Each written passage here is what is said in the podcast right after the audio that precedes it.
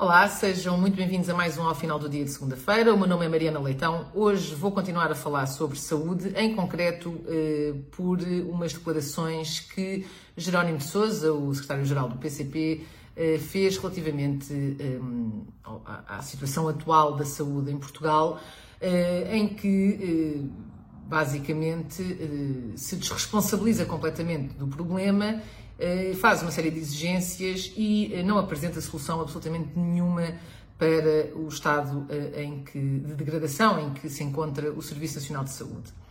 Para melhor exemplificar isto, quero lembrar um relatório que saiu ainda na primeira metade do ano passado do Tribunal de Contas sobre as parcerias público-privadas.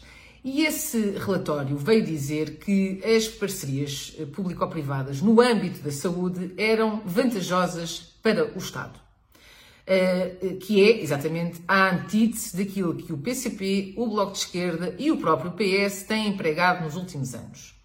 E este relatório do Tribunal de Contas é mesmo muito explícito quanto às vantagens que as PPP trouxeram ao Estado ao longo dos últimos 10 anos. E realçam que as PPP geraram inclusivamente poupanças para o Estado e foram genericamente mais eficientes que a média dos hospitais de gestão pública eh, comparáveis.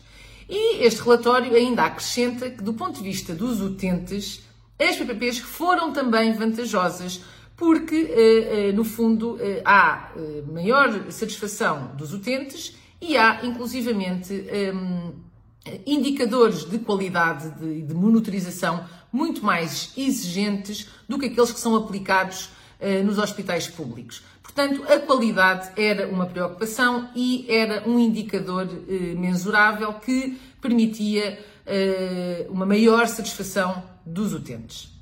Ora, o que é que o PCP e o próprio Bloco de Esquerda fizeram? Fizeram uma pressão sobre o Partido Socialista para se acabar com as PPP. E esta nossa Ministra da Saúde, eh, eh, que partilha desta obsessão ideológica contra os privados do PCP e do Bloco de Esquerda, fez de facto eh, uma alteração profunda à Lei de Bases da Saúde, que acabou com a possibilidade de se fazerem parcerias público-privadas nos moldes em que eram feitas, com benefícios, inclusivamente, para o Serviço Público da Saúde, para que as PPPs passassem a ser apenas uh, feitas uh, com, ou parcerias com os privados fossem feitas com um caráter supletivo e temporário, uh, com requisitos extensíssimos e que apenas em caso de necessidade fundamentada. Ora, como é que agora Jerónimo de Souza, que foi um dos responsáveis por se ter acabado com as PPPs, e, e, terminar com as PPPs é uma das consequências que nos fez chegar ao ponto de degradação em que nos encontramos neste momento, vem agora desresponsabilizar-se por completo desta situação. Porque eh, eh, resume-se a isto. Agora, Jerónimo de Sousa diz que chumbou o último orçamento de Estado eh, do Partido Socialista, mas e todos os outros? E todas as exigências que fez no âmbito de, da saúde, concretamente eh, eh, a pressão para acabar com a participação dos privados na saúde. Isso esqueceu-se? Parece que sim. É importantíssimo que os nossos eh, governantes e os dirigentes políticos tenham sentido de responsabilidade. Tenham, lembrem-se daquilo que dizem e de, das, daquilo que defendem eh, nas mais diversas áreas da, da, vida política em que atuam.